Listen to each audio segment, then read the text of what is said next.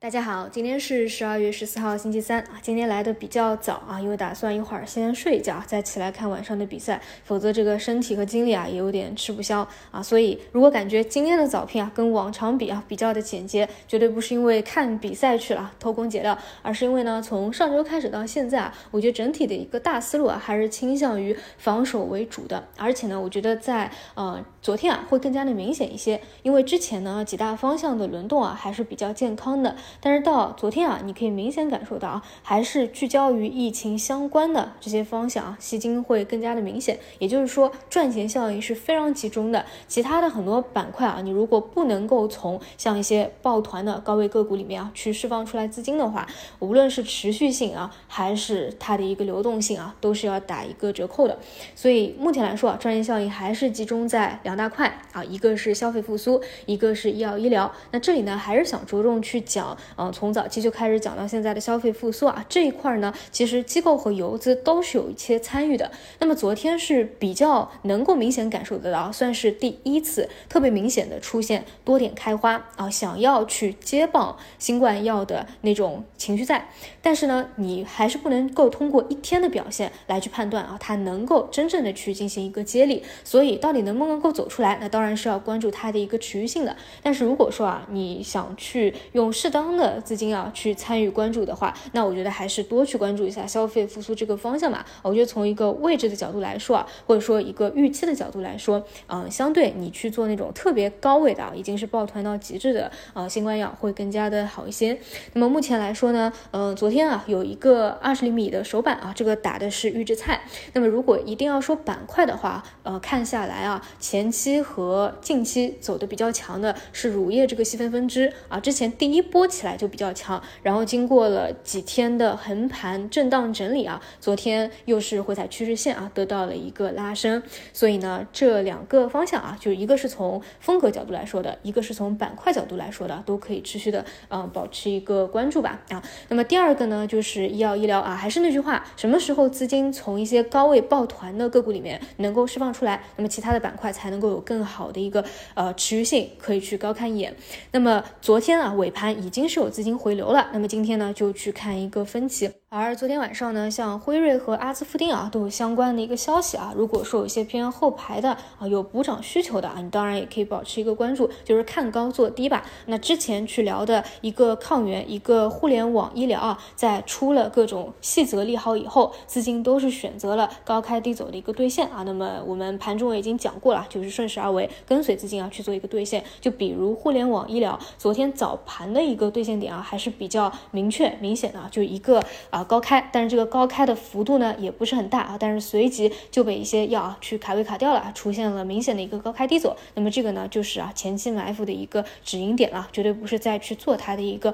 买点啊。像这种出了利好的消息，不能够再次直接走强的话啊，基本上短期也没有什么过多的一个看点了，就是该强不强嘛。接着我们再来看到第三大板块啊，就是自主可控的一个大方向啊。先来讲半导体，昨天收盘呢，已经给大家解释过啊，为什么港股的尾盘是芯片半导体大幅度的一个拉升啊。比如说华虹半导体啊，涨了接近百分之十七啊，中芯国际有百分之九，就是因为市场上流传一个小作文嘛啊。不过这个小作文的内容啊，跟前期出来的一个是比较相近和相似的，所以啊，这个消息的刺激啊，今天如果一个高开会不会高开低走，这个是不清楚的。但总之呢，半导体已经讲。过很多次啊，一些底部周期反转的啊这种消费电子啊、模拟芯片啊，是可以去进行中长期布局的。也就是说，如果你本身就有吃筹的，那么今天啊，如果出现这种高开低走啊，经典 A 股的一个尿性，那你去可以顺势而为做个 T。那如果说你没有吃筹的，也不用去追。那除非说什么呢？今天整个板块性的啊，在这种消息的刺激下，表现的特别强势啊，有很多个收板，那你当然也可以去参与一个短线啊，然后去看一下它的一个持续性。反正这些。些消息嘛，小作文嘛，啊，要么你不信，你如果要信的话，你就第一时间信啊，千万不要真的涨起来两天了啊，那个时候才要去追，因为当下芯片半导体毕竟还还不是市场完全的一个主线嘛，对吧？现在主线还是跟啊疫情相关的，哪怕说未来接力新冠药啊，目前来看消费复苏可能会这个概率更加的大一些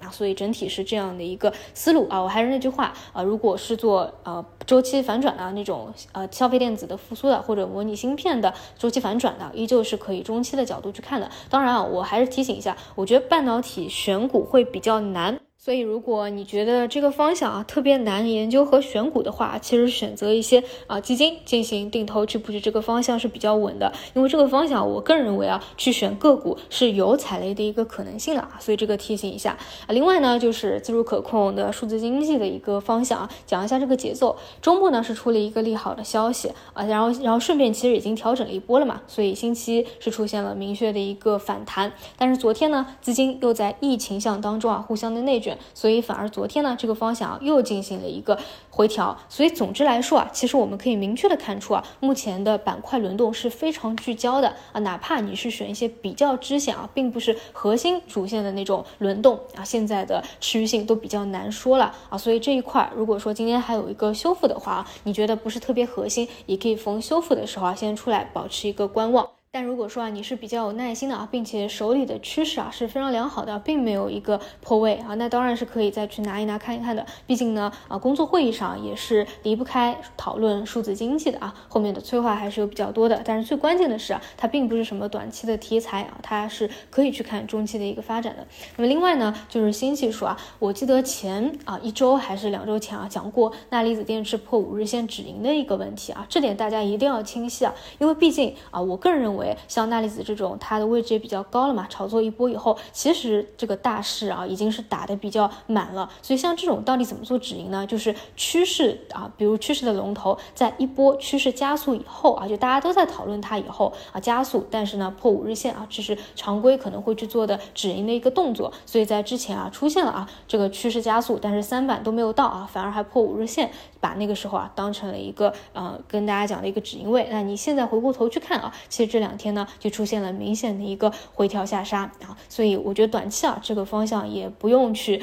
呃特别去看它了，因为我觉得这个位置预期短期来说啊，打的已经是比较满了。我还是强调一句话啊，就是再好的、再有想象力的新技术，当它已经市场了很多倍了，在一个高位啊，你说再要求它有多大的一个梦幻的想象空间啊，这个也是不太现实的。所以像这种啊，尤其是高位的图形啊，一定是要把握好啊，止盈肯定是放在低位的。接着再看到 PET 铜箔的方向啊，这段时间基本都是震荡盘整啊，每天都是一个冲高回落的走势。那昨天尾盘呢，医药有资金回流啊，产生一定的血液效应。昨天尾盘呢，相对来说会比较的不稳定啊。我还是那句话，当下的赚钱效应啊，实在是太聚焦了，这个肯定不是市场的一个绝对的核心。所以如果说是求稳的，因为今天要有一个早盘分歧的预期嘛，而如果资金回流修复到这个方向啊，修复的力度不是特别强的话，你也可以考虑先出来，这是比较稳妥的方式。但如果修复的力度是比较强的啊，并且其实并没有破位，还在盘整的过程当中啊，你当然也可以去看一看。